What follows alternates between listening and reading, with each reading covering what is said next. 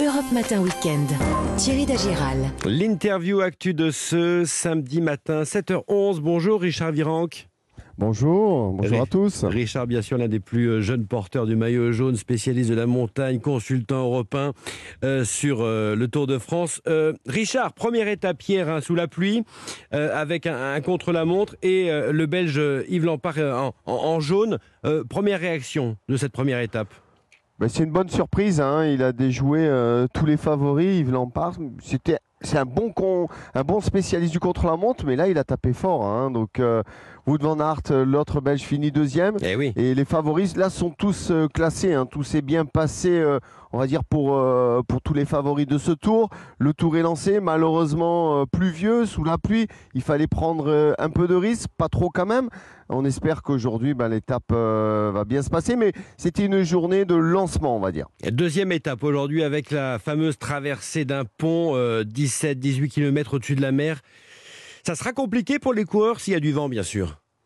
Bien sûr, parce que le vent, ça veut dire bordure. Euh, ce qui veut dire bordure, ben, c'est les coureurs se mettent les uns derrière les autres en travers. Il n'y en a qu'une vingtaine qui peuvent euh, en profiter de se, euh, de, se protéger. Et ensuite, il y a plusieurs bordures comme ça derrière. Et ça crée ben, des cassures, ça crée une, une course de mouvement. Et j'espère que la météo sera clémente parce que s'il pleut, ben, bien sûr, quand il pleut dans le tour, euh, les premières étapes, et eh ben, ça glisse et, ça tombe. Et, on a déjà vu dans le passé. Et, c'est chaque fois pareil, la nervosité des coureurs. Tout le monde est frais, tout le monde a envie de montrer le maillot. Et voilà, c'est le Tour de France. Richard, un départ donc euh, de Copenhague hier, trois étapes au total euh, au Danemark. C'est pas un peu dommage euh, ces départs depuis l'étranger? Écoutez, dommage, oui, non. Hein. bah, on, apporte un produit français à l'étranger, on va dire. ce qu'il faut penser, c'est pour l'économie, on va dire, si on va à l'étranger, forcément, ben, on remplit un peu les caisses au niveau des organisateurs. voilà, ça, c'est une première chose. La deuxième, eh ben, ça permet c'est tellement bien filmé, ça permet de découvrir et de voyager en restant chez vous aussi. Parce que quand vous regardez le Tour de France, euh, vous voyez aussi les paysages, vous vous instruyez. C'est une, bonne, bonne chose aussi, je trouve. Et puis ça permet de rendre hommage aussi euh, à nos amis euh, du Danemark qui, aiment passionnément le, vélo. on précise également que le Tour partira l'an prochain du Pays Basque. Donc le Danemark puis après, il y a un transfert vers le nord de la France avec notamment euh, le retour des pavés. Ce sera la cinquième étape. Hein.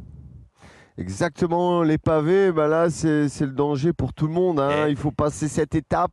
C'est l'étape de tous les dangers, hein, que ça, qu'on soit spécialiste ou pas spécialiste. Pourquoi? Parce que la chute peut arriver à tout moment. Imaginez-vous euh, les pavés, on l'a déjà vu dans le passé avec Nibali, euh, les pavés sous le mouillé sur le mouillé, donc ça glisse énormément forcément. Mm. Donc on va dire que cette première semaine, il faudra passer à travers les gouttes, et les chutes et, un peu tout ça. Et après, ben, le tour sera lancé et là on va rentrer dans le vif du sujet. Mais pour l'instant, eh ben, c'est un peu le tour de chauffe. Bon, c'est important de, de s'imposer, de se placer. Et l'étape d'aujourd'hui, il faudra être euh, très vigilant. Alors Richard, en tout, ce tour, c'est 3328 km de parcours, 21 étapes, 7 étapes accidentées, 6 étapes de montagne.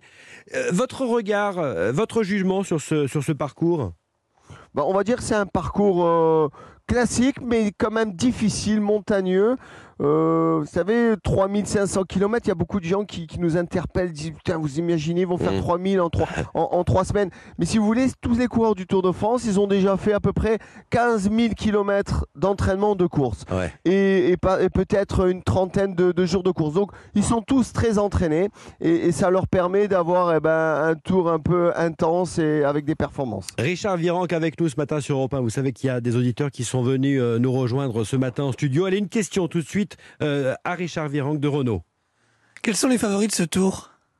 Ah ah. les, favoris, on va dire, c'est les mêmes euh, que l'année passée. Hein. Euh, Roglic, Bogacar, ça c'est clair. Richard Carapace, donc qui, qui, va être aussi on dit, un grand favori. Voilà, ça c'est un peu mon podium. Et Pogacar pour un triplé peut-être. Il est vraiment au-dessus du lot, il est vraiment au-dessus de tout le monde? Écoutez, euh, il est très jeune. L'année passée, il a remporté le tour de belle façon. La première année aussi, il est offensif, il, il attend pas trop, il se fait plaisir. Moi, ce qui m'a marqué quand même hier dans le contre la montre, Oui. c'est de le voir sur la rampe de lancement, radieux, souriant. Alors, un, qui pleuvait, Ouais. qui jouait le tour. On avait dit, euh, on aurait dit qu'il allait un peu euh, bah, faire une petite balade euh, vous voyez, de, de jouvence. Et, et là, il était là. Et ça, ça m'a quand même interpellé parce que j'ai connu la pression sur le tour. Euh, forcément, quand vous êtes détendu comme ça, euh, c'est quand même bon signe. Allez, Martine va vous poser à présent une question, Richard. Martine. Oui, bonjour Richard. Est-ce que l'absence de Julien Alaphilippe est une grosse perte? Et je Eh vais oui. vous dire que oui, euh, c'est une grosse perte euh, pour tout le monde. hein. Vu que c'est un coureur, euh, on va dire, euh, qui, qui crée un peu euh, autour de lui beaucoup de choses, qui est très actif, qui, a, qui a la joie de vivre et qui est français et qui Mm. est champion du monde.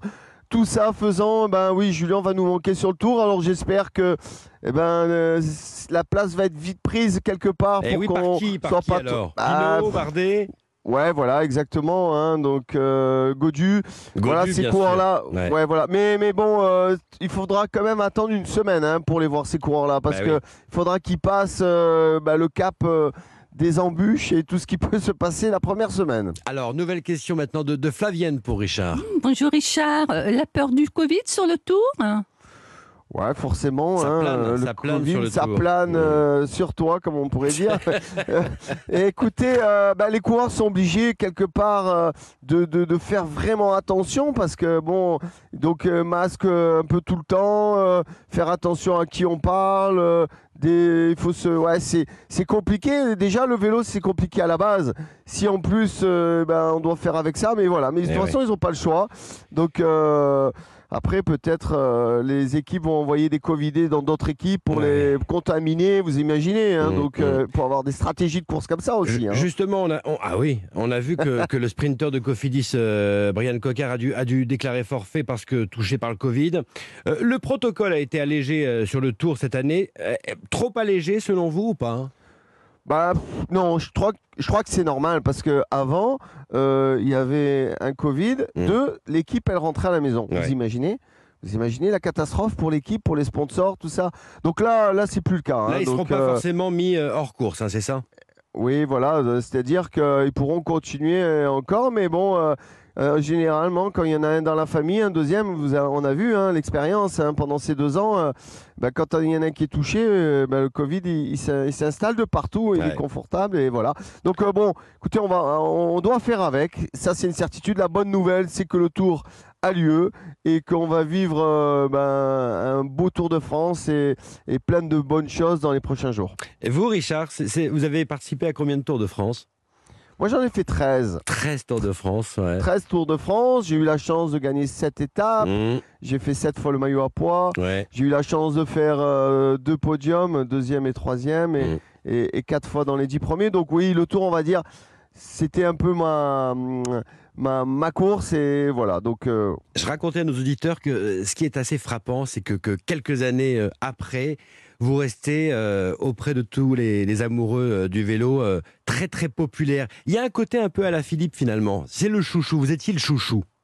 Et vous restez d'ailleurs bah- aussi le chouchou de, de- de- de Français fans de, de vélo. Hein. Oui, bah, ma façon de faire, ma façon de parler, ma façon d'agir, mes maladresses ont fait que les, les gens se, se retrouvaient en moi. Et, et- et j'ai toujours essayé d'être euh, authentique.